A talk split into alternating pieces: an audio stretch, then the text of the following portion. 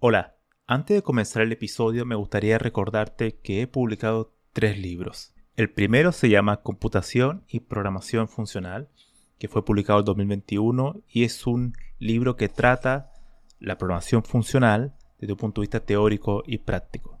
El segundo se llama Mentes Geniales, la vida y obra de 12 grandes informáticos. Esta es una obra que repasa la historia de hombres y mujeres que fueron relevantes en la historia de la computación. Y el último, el más reciente, se llama Principios de Programación, donde explico una nueva forma de entender la programación a través de ocho conceptos. Todos estos libros se pueden encontrar en librerías en España o en Amazon y también en Latinoamérica se puede encontrar a través de Mercado Libre y Busca Libre. Para más detalles pueden visitar mi sitio web camilochacón.com. Antes de comenzar este episodio, espero que todos hayan tenido unas felices fiestas. Desde ya gracias por escuchar este podcast y no se olviden de suscribirse. Desde que tenemos constancia ha existido una fascinación del parte del ser humano por tener una pareja artificial la cual se ha evidenciado en la literatura de ciencia ficción, series de televisión y en películas.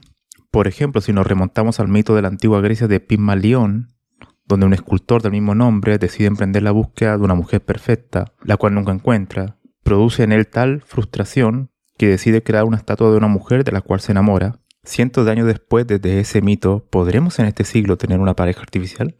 Con los avances de la inteligencia artificial en este tema ya no es simplemente una especulación. Actualmente muchos investigadores están trabajando en descubrir si esto es posible o no. Soy Camilo Chacón Sartori intentando hacer la informática más humana. La inteligencia artificial siempre ha tenido el objetivo de simular el comportamiento humano, las actividades humanas. Y desde ya hace muchos años, lo primero que se ha intentado hacer es tratar de replicar, simular actividades como, por ejemplo, son los juegos, el ajedrez, el Go, que son actividades muy complejas, pero tienen un dominio específico. Y han, habido enormes avances en ese tema.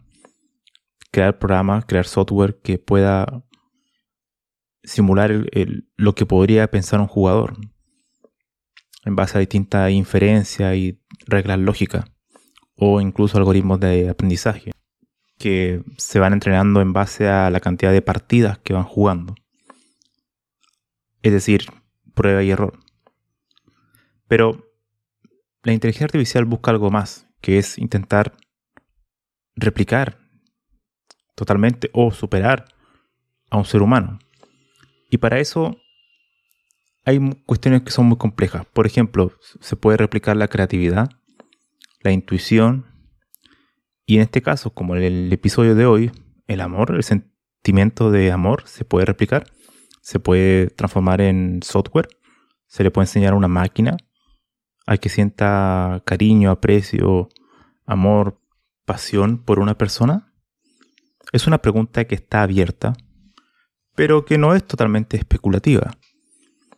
En el 2007, David Levy un londinense de 62 años, publicaría su tesis doctoral con el título, bajo el título traducido sería como Relaciones íntimas con parejas artificiales, que en el mismo año se lo transformaría después en formato libro, en, que, traducido, que se diría como Amor y Sexo con Robot. después de esto empezarían a surgir em, conferencias y revistas para tratar el tema con seriedad. Es decir, su tesis y su libro era algo bastante serio, o sea, no era simplemente una cuestión especulativa, sino que él desarrollaba todas las características que puede producir esto, en cuanto a temas éticos, pero también a, las dificultades técnicas. Y bueno, surgirían, como anteriormente dije, algunas conferencias donde se juntan investigadores y publican artículos científicos sobre el tema. La idea de tener un robot como una pareja artificial es una forma de extensión de sí mismo. Es la idea o la ilusión de tener una persona que cumpla todas eh, las características que a ti te gustaría que tuviera. Entonces, por, lo mismo es como, una extensión de ti mismo, ya que no habría ningún defecto. como lo sí suele suceder en una pareja normal, ¿no? Que tiene cosas buenas, cosas malas, pero uno se tiene que acostumbrar a vivir con eso y en base a eso uno va construyendo una relación en el tiempo. Bueno, el tema de la pareja artificial es totalmente lo contrario. Es como que ese ente se pueda eh, moldear a nuestros gustos. Incluso si nuestros gustos pueden variar en el tiempo. Entonces casi se transformaría en una especie de objeto, pero con la diferencia que se comportaría, o la idea es que se comporte lo más humano posible. Y ahí está la gran diferencia. Claramente esto choca con temas, eh, con factores filosóficos, éticos, sobre lo que es realmente una pareja. Ahora bien, dos investigadores que se llaman Alexander Levin y Elena Levin describieron ah, tres características básicas que deberían tener estas parejas artificiales. La primera de ellas era que tienen que imitar el comportamiento de la vida real de un humano o de un animal. Es decir, que ese, que ese robot tiene que hacer alguna actividad idéntica a un ser humano. Por ejemplo, pasear o jugar fútbol, por dar algún ejemplo. Por otro lado, tiene que también ser capaz de moderar los comportamientos motores, cognitivos, emocionales, de un humano o animal. Esto quiere decir que tiene que ser capaz de sentir emoción, tiene que tener una motricidad similar a la del ser humano, tiene que tener un desarrollo cognitivo para que se asemeje lo más posible a un, ser humano o también, como anteriormente dije, un animal, ¿no? que al final también hay como un área de estudio, ¿no? en el sentido de crear como mascotas artificiales. Y el tercer punto es que ese robot se pueda comunicar con una persona en distintos niveles por ejemplo, táctil, o sea, tocando a la persona, sensorial, cognitivo y social. Es decir, que sea parte de su vida, pero no tan solo como, como algo abstracto, sino que más bien algo mucho más físico, tangible. Ahora, esta definición es para lo que son robots que buscan asemejarse al ser humano, o sea, como un humanoide. Pero también hay eh, investigaciones para crear parejas artificiales que no son eh, tangibles, sino que son 100% software. Es decir, la interfaz es 100% software. O sea, tú puedes conversar con esa persona como un chatbot, algo así, ¿no? Pero de un nivel mucho más sofisticado. Que sea igual como si hablaras con un ser humano. Esto técnicamente presenta muchos problemas, ¿no? Porque para que exista, por ejemplo, un chatbot lo suficientemente inteligente como para transformarse en, tu pareja, tendría que ser una especie de software que, conociera muchos aspectos personales de, tu día a día, que pueda crear la inferencia de manera correcta, que pueda entenderte según tu comportamiento al usar el ordenador, o que puedas comunicarte por voz con él y que pueda empatizar contigo, entenderte, una especie de Siri, pero una versión mucho, mucho más avanzada, ¿no? Eso obviamente en la actualidad no hay algoritmos que lleguen a ese, a ese nivel, pero se está trabajando en eso, se están trabajando en chatbots mucho más sofisticados y probablemente en el futuro vamos a tener sistemas operativos que ya tú puedes interactuar con, por voz con ellos, pero por voz en el sentido como si fuese un compañero que te pueda escuchar y todo ese tipo de cuestiones. No tan solo solicitar algo como buscar algo en un sitio web o que reproduzca una canción en particular, sino que algo mucho más, mucho más profundo. Hoy existen varios métodos artificiales para reemplazar el afecto físico, por ejemplo, de índole sexual. Muñecas que se intentan parecer al cuerpo femenino, pero esto es muy distinto a, simular eh, el amor, por ejemplo. Este es un problema de software, no solo de hardware, en ese caso. Entramos ya en un terreno de como inteligencia artificial profunda, que ya cuando alcanza el software a ser tan similar o superior a cómo trabaja el cerebro humano. ¿Cuál serían los mecanismos que necesita un sistema informático para poder simular este sentimiento, el del amor. Pero ahí nos topamos con un grave problema, y es que incluso antes de esto deberíamos entender en qué parte del cerebro y cómo ocurre este sentimiento tan humano, el de amar. No obstante, no existe un único tipo de amor. Existen diferentes tipos de amor. Hay algunas personas que incluso dicen que hay ocho tipos de amores. Bueno, eso lo hace incluso aún más complicado. No es lo mismo el amor de pareja, pasional, que el amor de padre a hijo o hacia una mascota. Todos son diferentes tipos de amor. Pero replicar un, un sentimiento humano, para eso tenemos que tener muy claro en cómo funciona nuestro cerebro. Tener, por así decirlo, el algoritmo en el cual podamos entender completamente cómo funciona el sentimiento de amar.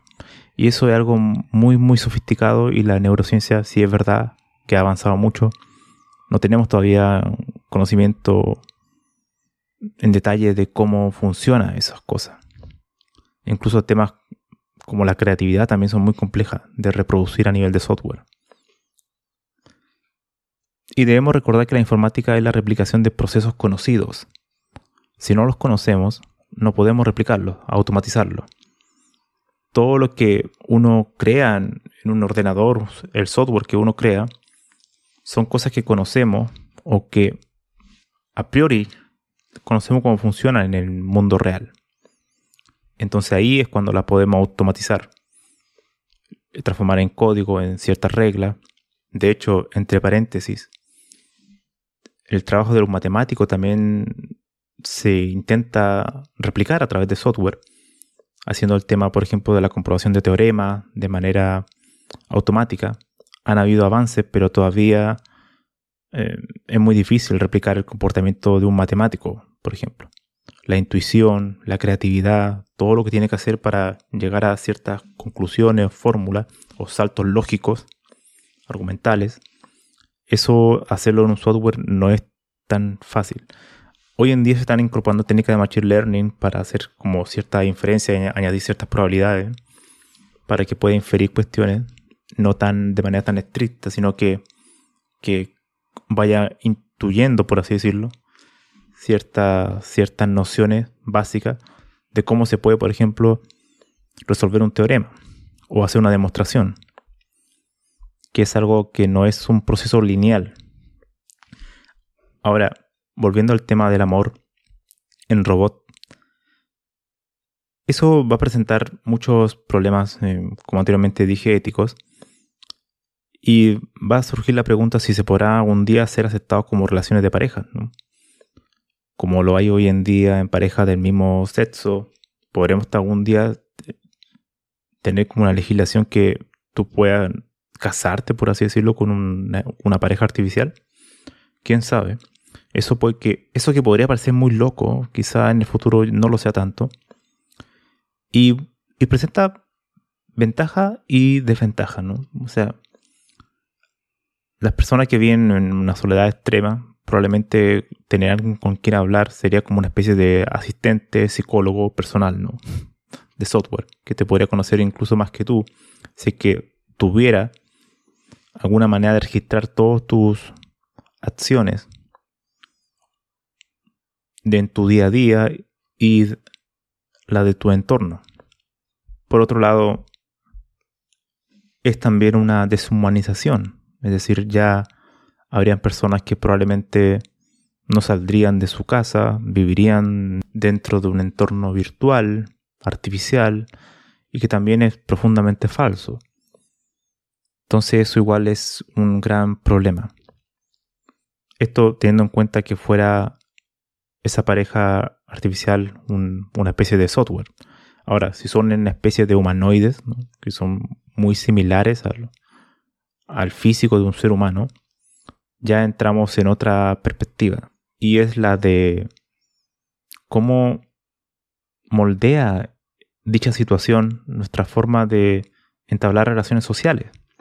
Ya que nuestra pareja artificial sería perfecta. Sería lo que nosotros queremos, sin ningún error. Sería como hoy en día ocurre cuando tú ves una foto, le das like, después le quitas like, sigues a alguien, después ya no lo sigues. O sea, es como algo desechable.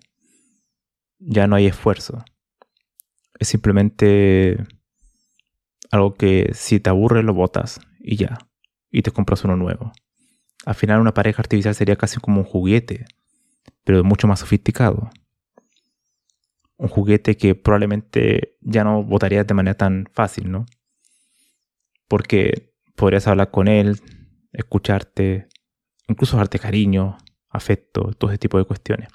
Es un tema profundamente filosófico y muy complejo en cuanto a las dos aristas, una la, técnica y la otra la filosófica.